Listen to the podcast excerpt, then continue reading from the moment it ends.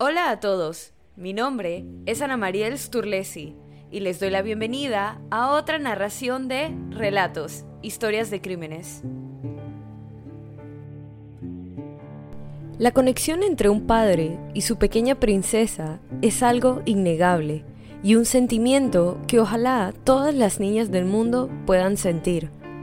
Pero este no fue el caso de Elizabeth Fritzl, quien había sido atormentada por su padre durante años.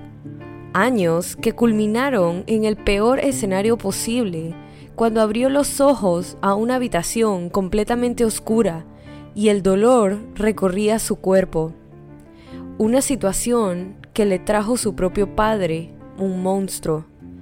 Hoy les contaré las atrocidades realizadas por el monstruo de Amstetten.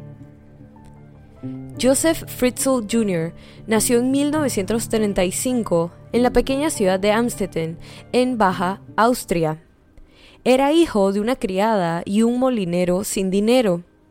Después de algunos años de estar juntos y tener a su hijo, en marzo de 1938, cuando los nazis anexaron Austria, esto traería muchos problemas para los Fritzl y no solo para el señor Joseph Sr., quien estaba luchando en el frente oriental durante la guerra. También fue votado por María, la madre de su hijo, un año después. El odio de Fritzl hacia su padre se mantendría bajo la superficie por el resto de su miserable vida. Un odio que había surgido desde que su padre fue un prisionero de guerra en Gulag soviético hasta 1948 y fue visto como un cobarde sin agallas y vergonzoso. María padecía de algunas situaciones emocionales y mentales antes de la Segunda Guerra Mundial. Muchos de los que la conocían decían que querían tener un hijo, pero no las responsabilidades asociadas de tener uno. A menudo golpeaba, regañaba y descuidaba al joven Joseph. Su temperamento hizo que la arrestaran, lo que causó que Fritzl terminara en un orfanato donde le dijeron que su madre había muerto. Sin embargo, María logró recuperarlo después de la guerra, pero el abuso no se detuvo. Solo se volvió más intenso después de su paso por un campo de concentración. A la edad de 15 años, Fritzl comenzó a desarrollar algunos hábitos sexuales desviados, Comenzó con el boyerismo, al deambular por una esquina de Amstetten, escuchando los ruidos de parejas jóvenes teniendo sexo. Eventualmente, su comportamiento sexual escaló al boyerismo, a otros más serios, como exponerse a mujeres jóvenes y volverse violento con prostitutas. En 1956 conoció a su futura esposa, Rosemary Byers, Fritzl les dijo a sus amigos que estaba muy impresionado con ella y que sería una ama de casa excepcional porque mostraba una obediencia increíble. Para 1963, Joseph y Rosemary estaban casados y tenían tres hijos, dos hijas y un varón. Ese año, Joseph fue enviado por su empleador en el que resulta ser un viaje de negocios de dos años. Al regresar a Linz y Amstetten, el autoritarismo de Fritzl sobre su familia alcanzó un nuevo punto febril, probablemente como una reacción al crecimiento de sus hijos y al hecho de tener que manejar el estrés resultante. En 1959, después de que Fritzl se casara y comprara su casa, su madre se mudó con ellos. Con el tiempo, los papeles se invirtieron y su madre era quien le temía. Esto se convirtió en el máximo acto de venganza contra su madre. Fritzl encerró a María postrada en cama en el ático, con las ventanas tapiadas, donde murió en 1980, 20 años después de haber sido encarcelada allí por primera vez. Un acto de venganza después de todo lo que le había hecho según una entrevista posterior concedida por él.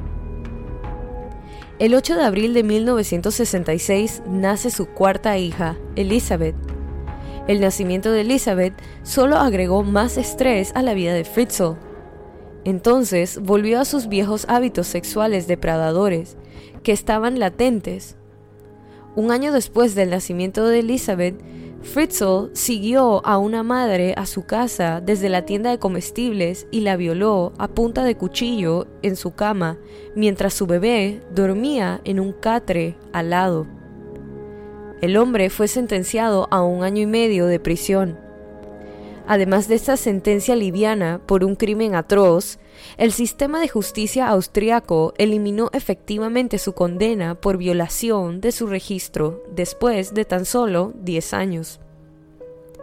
Para cuando llega 1972, los Fritzl tienen su séptimo y último hijo, para un recuento final de tres niñas y cuatro niños.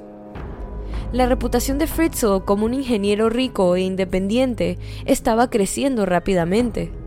Entonces decide invertir en propiedades, comprando casas de huéspedes, restaurantes y un hotel de tres pisos y 40 habitaciones. Durante este tiempo, Fritzl ejemplificó mucho al hombre de familia en la mente de la gente de Amstetten. Después de unos años, el hombre comenzó una expansión masiva de la casa de su familia, incluida una bodega enorme y laberíntica debajo de la parte trasera exterior de la casa. Encima se iban a construir varios pisos para alquilar.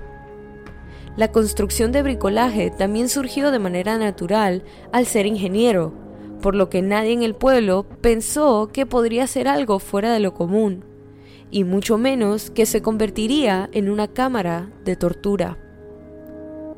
Alrededor de este tiempo, Fritzl comenzó a mostrar tendencias extraordinariamente obsesivas alrededor de Elizabeth, quien en ese entonces tenía 12 años. Exigía saber dónde estaba ella en todo momento, y a menudo la espiaba. Estos comportamientos finalmente se intensificarían, al igual que los anteriores, en la vida psicosexual de Fritzl. Verla convertirse en una mujer independiente solo lo enfureció más, así como sus desviaciones sexuales hacia ella. A menudo exponía sus partes a la niña, dejaba literatura pornográfica debajo de su almohada y abusó sexualmente de ella. Haciéndola cada vez más introvertida, sus amigos la describirían como queriendo estar más en la escuela en lugar de ir a casa, pero nadie se cuestionó el por qué.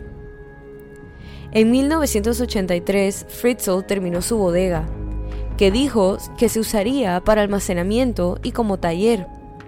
El espacio fue construido de manera que le diera el máximo control físico posible sobre él. Mientras se terminaba la construcción, Elizabeth se escapó a Viena en un intento de escapar de su padre, que se ponía cada vez más aterrador y controlador. Pero la policía de Viena recogió a la entonces joven de 17 años y la retuvo hasta que su padre vino a buscarla y la llevó de regreso a Amstetten. Durante este viaje de regreso, él le juró que nunca más la dejaría escapar. Esta promesa siguió siendo cierta, ya que su depravación llegó a su punto máximo cuando la adolescente desesperada le dijo, ahora a los 18 años, que se mudaría a otra ciudad para vivir con su hermana. El 28 de agosto de 1984, Fritzl llamó a Elizabeth al garaje con la solicitud aparentemente inocua de ayudarlo a levantar una puerta. Una vez hecho esto, le pidió que se uniera a él en su estudio para una conversación privada. Ella lo hizo y cuando estaba a espaldas de él, la drogó con un trapo empapado en éter en la cara. Luego la llevó a la recién construida bodega, la esposó y encadenó a un anillo en el suelo. Elizabeth no tenía forma de saber que estaría en ese lugar húmedo e infestado de insectos y roedores, con solo una cama, un inodoro y un televisor durante 24 largos años. Para explicar la repentina desaparición de su hija, hizo que Elizabeth escribiera una nota explicando que se había escapado de la familia y se había unido a una secta. Luego condujo 100 millas para enviar la carta. Durante los siguientes 24 años, Fritzl visitó a Elizabeth en la cámara oculta casi todos los días, o un mínimo de tres veces por semana, llevándole comida y otros suministros, y violándola repetidamente. Elizabeth sería violada unas 3.000 veces por su padre a lo largo de los años en ese sótano, lo que la llevó a tener su primer aborto espontáneo. Su primer parto fructífero fue en 1988 a una niña llamada Kirsten. A partir de ahí, cuando ocurrían los partos, su padre le regalaba un libro sobre parto un trapo, unas tijeras y unas toallitas húmedas. Ella dio a luz un total de siete veces, mientras estaba totalmente sola en ese lugar, totalmente desprovisto de luz solar. Según la cuñada de Fritzl, el hombre iba al sótano todas las mañanas a las 9 a.m., aparentemente para dibujar planos de máquinas que vendía a empresas manufactureras.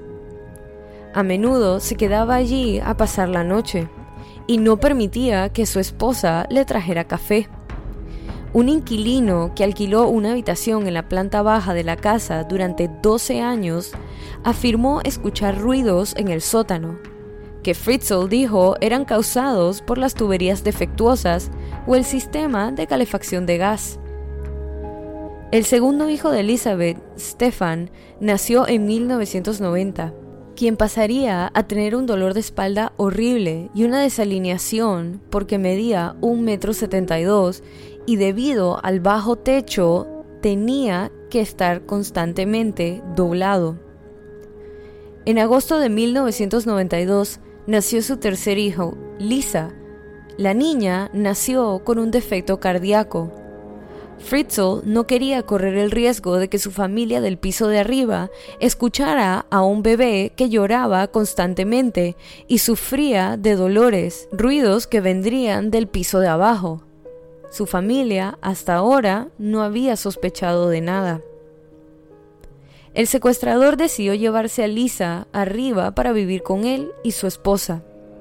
La metió en una canasta y la dejó en la puerta de la casa de su familia con una carta que obligó a Elizabeth a escribir, en la que decía que esa era su hija y que no podía cuidarla. La bebé fue operada de emergencia y vivió lo que ella pensó que era una vida normal. El 16 de diciembre de 1994 vio la llegada de Mónica, el cuarto parto de Elizabeth. También la llevaron a vivir arriba, con otra carta falsa de Elizabeth. Después de su nacimiento, Fritzl permitió la ampliación de la prisión de 35 metros cuadrados a 55, poniendo a Elizabeth y a sus hijos a trabajar excavando la tierra con sus propias manos durante años. En abril de 1996, Elizabeth dio a luz a los mellizos Michael y Alexander. Michael tenía problemas respiratorios horribles, por lo que Fritzl permitió que el bebé muriera y arrojó el cadáver al fuego que se producía en el calentador central a gas de la casa. Su gemelo fue criado para vivir arriba, de la misma manera que sus hermanas mayores. En 2002, Elizabeth había dado a luz por séptima y última vez a un niño llamado Félix. A lo largo de todo esto, Fritzl estaba recibiendo asistencia financiera de los servicios sociales austriacos para cuidar a los hijos de su hija desaparecida. Las autoridades dijeron que Fritzl explicó de manera muy creíble cómo tres de sus nietos pequeños habían aparecido en su puerta, con los servicios sociales visitándolos regularmente, pero nunca notaron nada fuera de lo común. Mientras estuvo en cautiverio, Elizabeth y sus hijos tenían un televisor, una radio y un reproductor de videocassettes. Los alimentos podían almacenarse en un refrigerador y cocinarse o calentarse en unas placas calientes. Trató de lograr una sensación de normalidad para sus hijos, creando una rutina para ellos de cuándo despertarse, cocinarles en la pequeña cocina e incluso enseñándoles a leer y escribir. Todo esto mientras su padre todavía la abusaba y la violaba brutalmente frente a ellos, llegando al extremo de ver contenido pornográfico y hacer que su hija los recreara. A veces, para castigarlos, el secuestrador los dejaba por días sin luz y sin alimento. Con los siete partos que tenía Elizabeth, se creó una imagen reflejada de su familia de arriba. Hizo que su hija diera a luz exactamente a la misma cantidad de niños que tuvo con su esposa Rosemary. Por alguna razón, el violador se había encariñado mucho con Félix y quería que él también viviera arriba y básicamente integrar ambas familias. Entonces, para eso, comenzó a planear a liberar a Elizabeth en 2008, más o menos cuando Félix necesitaría comenzar la escuela. Él creía que las constantes mentiras que le contaba Elizabeth, diciéndole que había trampas de gas subterráneas, puertas electrificadas y cosas por el estilo en caso de que intentara escapar, eran lo suficientemente efectivas como para disuadirla de contarle a las autoridades. Todas amenazas que se probaron ser mentira. Pero su plan de llevar a todos arriba se estancó inesperadamente cuando Kirsten, la primogénita de Elizabeth, que tenía 19 años en ese momento, se enfermó gravemente. La joven estaba sudando profusamente con una piel muy pálida y estaba casi en estado de coma. Elizabeth le rogó a su padre que le consiguiera ayuda médica. Se mantuvo firme y se negó a continuar con su vida si Fritzl dejaba morir a Kirsten, una amenaza que lo hizo aceptar. Elizabeth lo ayudó a sacar a Kirsten de la celda y vio el mundo exterior por primera vez en 24 años. La obligó a regresar a la cámara, donde permaneció durante una última semana. Una ambulancia llevó a Kirsten al hospital e ingresó grave con problemas renales por falta de vitamina D a pesar de las lámparas que Fritzl instaló en el sótano y los suplementos vitamínicos que les dio a sus cuatro habitantes. Fritzl llegó más tarde al hospital afirmando haber encontrado una nota escrita por la madre de Kirsten. Discutió la condición de Kirsten y la nota con un médico. La chica había perdido la mayoría de sus dientes y había desarrollado el hábito de arrancarse el cabello en mechones destrozar sus vestidos y tirarlos por los inodoros en el sótano. Fritzl se presentó como el abuelo de Kirsten, pero los médicos seguían pidiéndole que llevara a la madre para que pudieran tomar un historial aún más completo y controlar lo que estaba sucediendo. La policía la buscó y después de aproximadamente una semana hizo un llamamiento televisado a nivel nacional para que Elizabeth volviera a casa. Su plan era acusarla de negligencia grave. La policía decidió reabrir nuevamente el expediente de Elizabeth, que originalmente había sido creado cuando su madre presentó un reporte de persona desaparecida. Inmediatamente notaron la ausencia de Elizabeth en la casa, pero fue cerrado cuando Fritzl apareció con la primera carta que obligó a su hija a escribir y las autoridades creyeron la mentira de que se había unido a un culto satánico. Elizabeth vio la apelación televisada en su pequeño televisor en el sótano, y cuando Fritzl regresó una vez más, amenazó con suicidarse si no la llevaban al hospital para ver a su hija. Una vez más, esto le hizo aceptar su pedido. El 26 de abril de 2008 la liberó del sótano junto con sus hijos Stefan y Félix. Él y Elizabeth fueron al hospital donde Kirsten estaba siendo tratada. A su llegada, el médico que atendía al adolescente alertó a la policía, que los detuvo en los terrenos del hospital y los llevó a ambos a una comisaría para interrogarlos.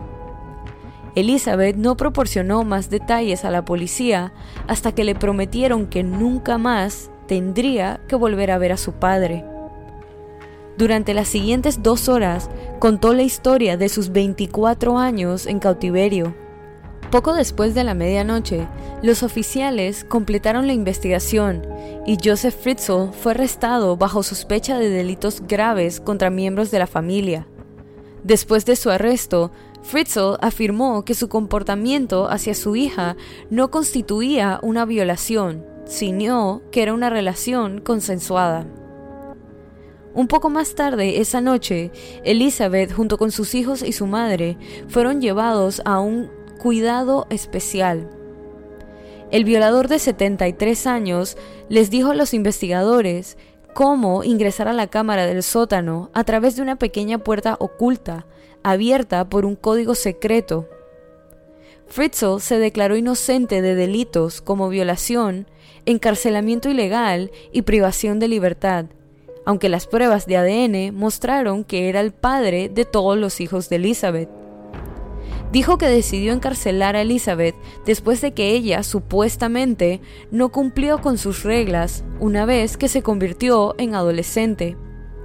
También dijo que necesitaba crear un lugar donde la pudiera mantener por la fuerza si fuera necesario, alejada del mundo exterior sugirió que el énfasis en la disciplina en la era nazi, durante la cual creció hasta los 10 años, podría haber influido en sus puntos de vista sobre la decencia y el buen comportamiento.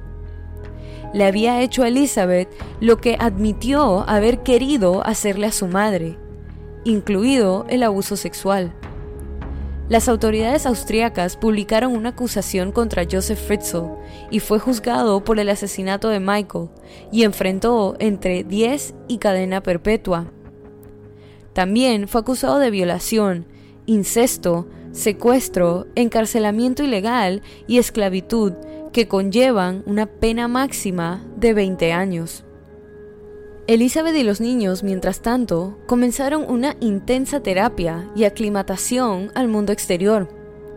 Ella preparó una declaración grabada para el juicio de su padre, en la que no se permitió la entrada de la prensa ni del público. Cuando inició el juicio, en sus comentarios de apertura, Rudolf Meyer, el abogado defensor, apeló al jurado a ser objetivo y no dejarse llevar por las emociones insistió en que Fritzl no era un monstruo, afirmando que había traído un árbol de Navidad a sus cautivos en el sótano durante la temporada navideña. Christian Bergheiser, la fiscal principal, solicitó la cadena perpetua en una institución para criminales dementes. Demostró al jurado la baja altura del techo en el calabozo del sótano, haciendo una marca en la puerta de la sala del tribunal a 174 centímetros del suelo, y describió el sótano como húmedo y mohoso, pasando una caja de objetos mohosos tomados del sótano, cuyo olor hizo estremecerse a los miembros del jurado. El primer día de testimonio, los miembros del jurado vieron 11 horas de testimonio grabado por Elizabeth en sesiones con policías y psicólogos. Se dice que la cinta fue tan desgarradora que los ocho miembros del jurado no la vieron más de dos horas seguidas. Cuatro jurados de reemplazo estaban en espera para reemplazar a cualquiera de los jurados regulares en caso de que no pudieran soportar escuchar más evidencia. Después de haber expresado no querer ver más nunca a su padre, Elizabeth se presentó al juicio. El abogado de Fritzl, Meyer, confirmó que ella había estado disfrazada en la galería de visitantes cuando se transmitió su testimonio en video. También afirmó que su cliente pudo reconocerla y la miró a los ojos a pesar del disfraz, y se notó un cambio inmediato en el comportamiento de su cliente. Al día siguiente, Fritzl se acercó al juez y cambió su declaración de, culpabilidad de todos los cargos. Fue condenado a cadena perpetua con posible libertad condicional después de 15 años. Después de ser atendidos, Elizabeth, sus seis hijos sobrevivientes y su madre fueron alojados en una clínica local donde fueron protegidos del ambiente exterior y recibieron tratamiento médico y psicológico. A los miembros de la familia Fritzl se le ofrecieron nuevas identidades. El director de la clínica donde la familia estaba detenida dijo que Elizabeth y los tres niños cautivos en el sótano necesitaban más terapia para ayudarlos a adaptarse a la luz después de años en la penumbra.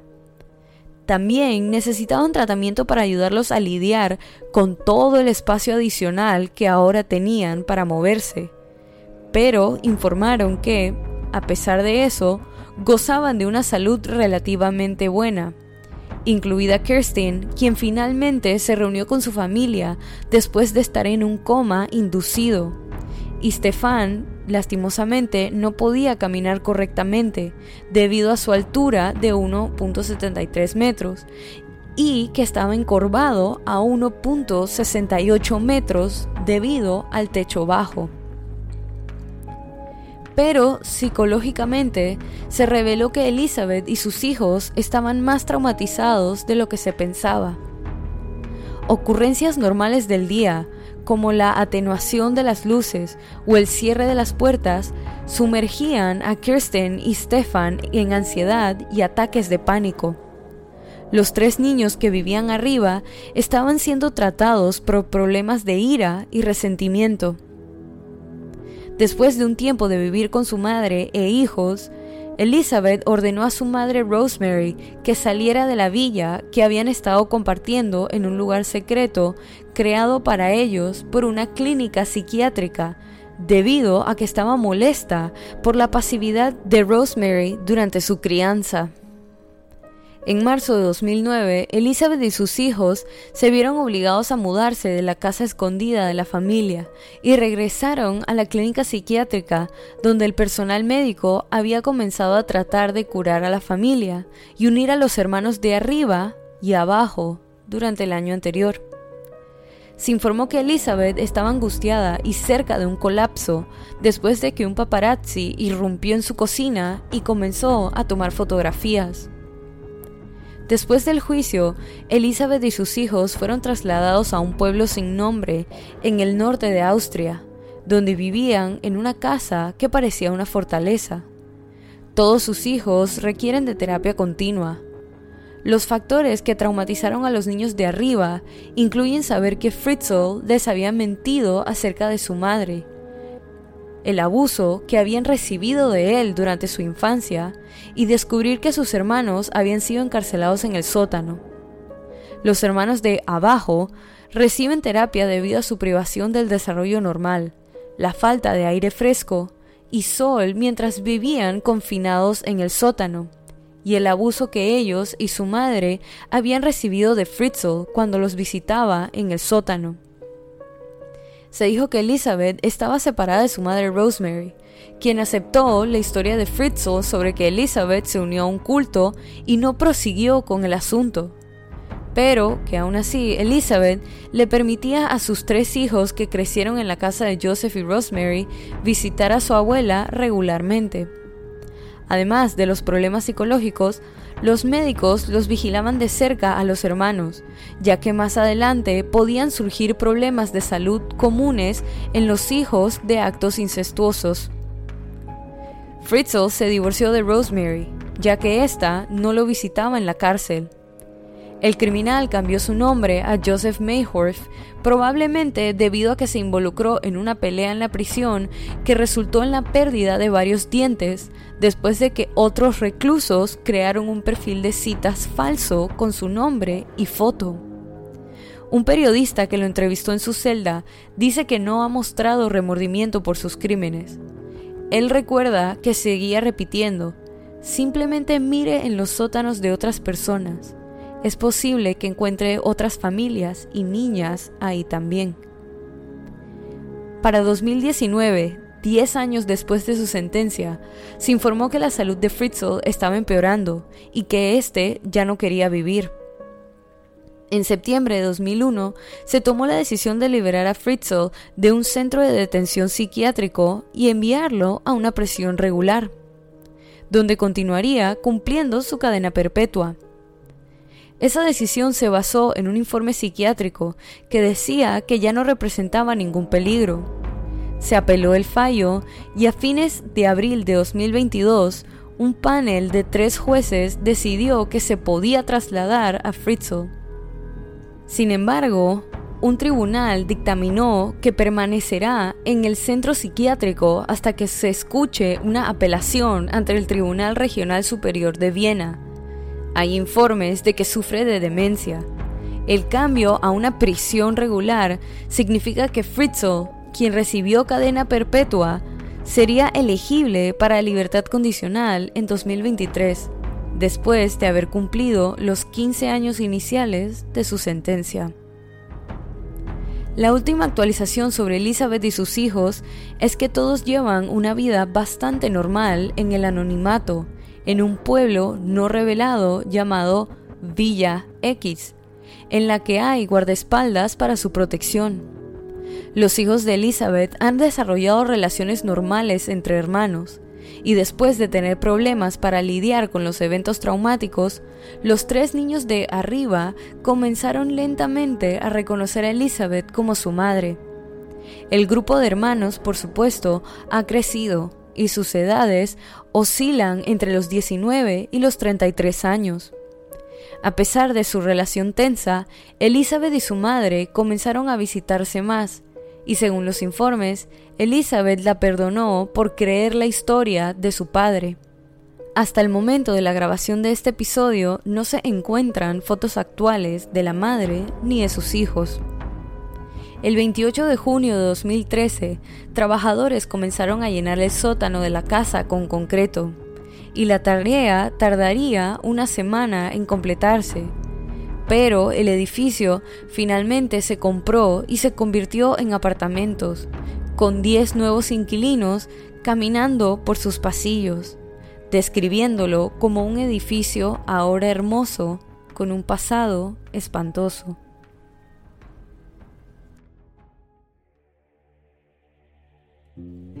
Y así culmina este episodio de Relatos, historias de crímenes. Recuerden pasar por la cuenta de Instagram y dejar su opinión de este caso. La cuenta es Relatos en Podcast y la pueden encontrar en la descripción de este episodio. Si te gustó este relato, suscríbete o síguenos en la plataforma de tu preferencia que utilices para escuchar los episodios. Y no dudes en dejar una calificación y comentarios. Mi nombre es Ana Mariel Sturlesi y muchas gracias por acompañarme en esta narración nuevamente y bienvenido si es tu primera. Nos vemos la otra semana para otra narración de Relatos, historias de crímenes.